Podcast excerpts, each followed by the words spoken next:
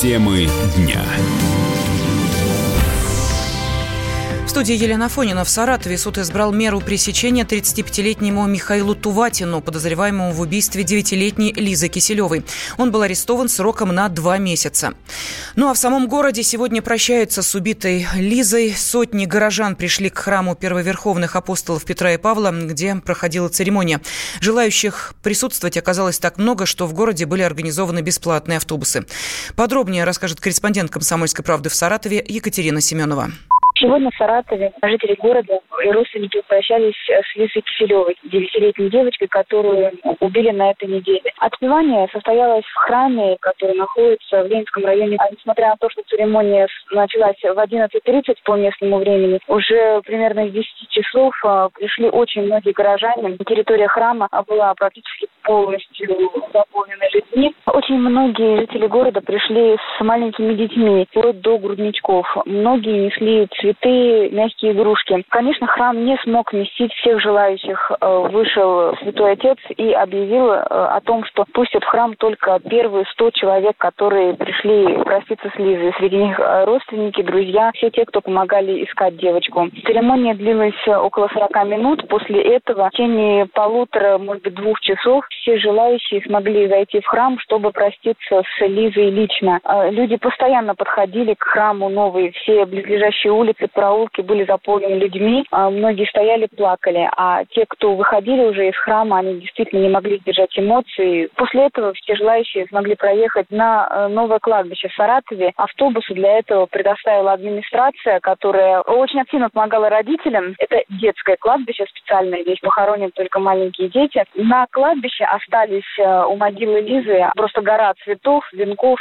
и целая куча детских плюшевых игрушек. Несколько дней назад девятилетняя Лиза Киселева ушла в школу и не вернулась. Спустя двое суток ее тело обнаружили за гаражами. Убийцу арестовали. В поисках пропавшего ребенка принимали участие тысячи человек, в том числе и добровольный поисковый отряд «Лиза Алерт».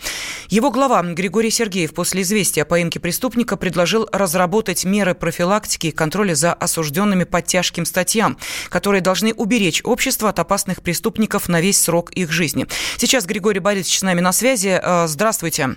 Здравствуйте. Какие меры вы предлагаете?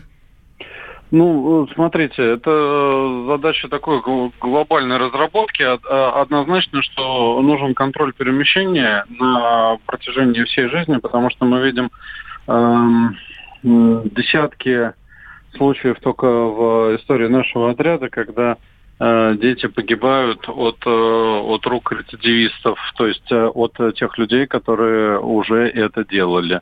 И э, проблема в том, что Эм, э, вот эта исправительная система, она не является исправительной, это система наказания, но не исправления.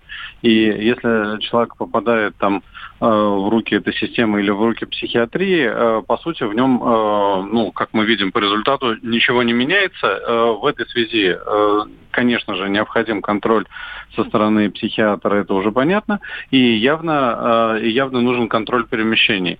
Так, например, у нас есть прямое доказательство. Те города, которые очень плотно оборудованы, например, видеонаблюдением, имеют намного меньше таких преступлений, вероятно из-за того, что преступники боятся.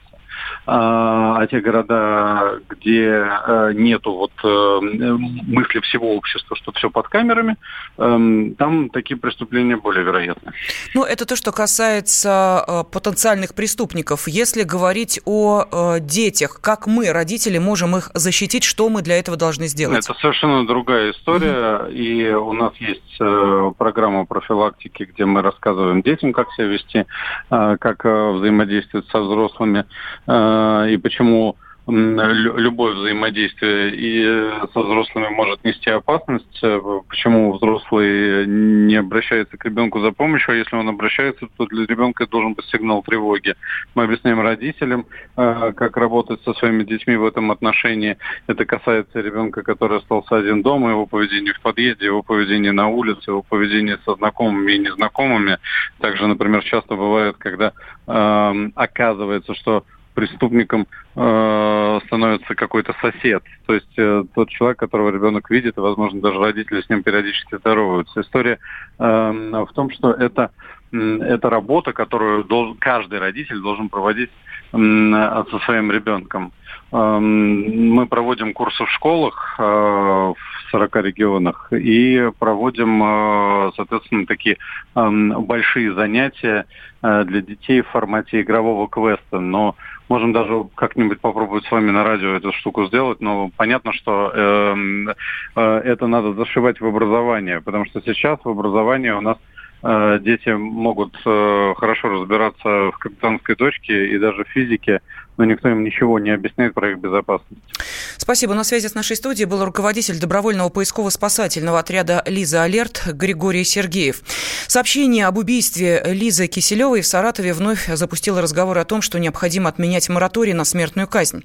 Первым подобное сообщение в социальных сетях написал депутат Госдумы Евгений Примаков. Его поддержал ряд депутатов и общественных деятелей. Участники опроса о том, нужно ли отменять мораторий на смертную казнь, который проходил в эфире радиостанции «Комсомольская правда», в большинстве своем считают, что да, смертная казнь должна быть. Такое мнение высказали больше 80% слушателей. Государственная Дума на своей странице э, в социальной сети ВКонтакте также запустила подобный опрос. Звучит вопрос следующим образом. Как вы считаете, нужно ли вернуть смертную казнь для убийц детей и педофилов? На данный момент в нем приняли участие почти 130 тысяч человек, из которых без малого 102 тысячи, то есть более 80%, считают, что да, нужно. Депутат Государственной Думы от Саратовской области Ольга Алимова уверена, смертная казнь должна быть обязательно для целого ряда жестоких преступлений. С моей точки зрения, смертная казнь должна быть обязательно связана с убийствами, преднамеренными убийствами, тем паче убийства детей э, и с особой жестокостью. Это должно быть применяться к насильникам, к педофилам и к террористам, которые уничтожают огромное число людей. Прекрасно понимаю, что просто вернуть вот э, эту норму в Уголовный кодекс, наверное, не удастся, ибо наша судебная система правоохранительная желает э, оставлять лучшего. Поэтому надо реформы проводить и там для того, чтобы не смог попасть невиновный, а у нас все чаще и чаще приключается это, потому что суд может дать реальный срок ребенку, который украл шоколадку или булку хлеба, но при этом а, рецидивист может остаться на свободе, потому что у него богатые родственники. Поэтому я за то, чтобы смертная казнь была возвращена. Надо все к этому делать и готовы выходить законодательной инициативой. При этом в Кремле отметили, что возможность возвращения смертной казни в России не обсуждается. Об этом заявил пресс-секретарь президента России Дмитрий Песков. Темы дня.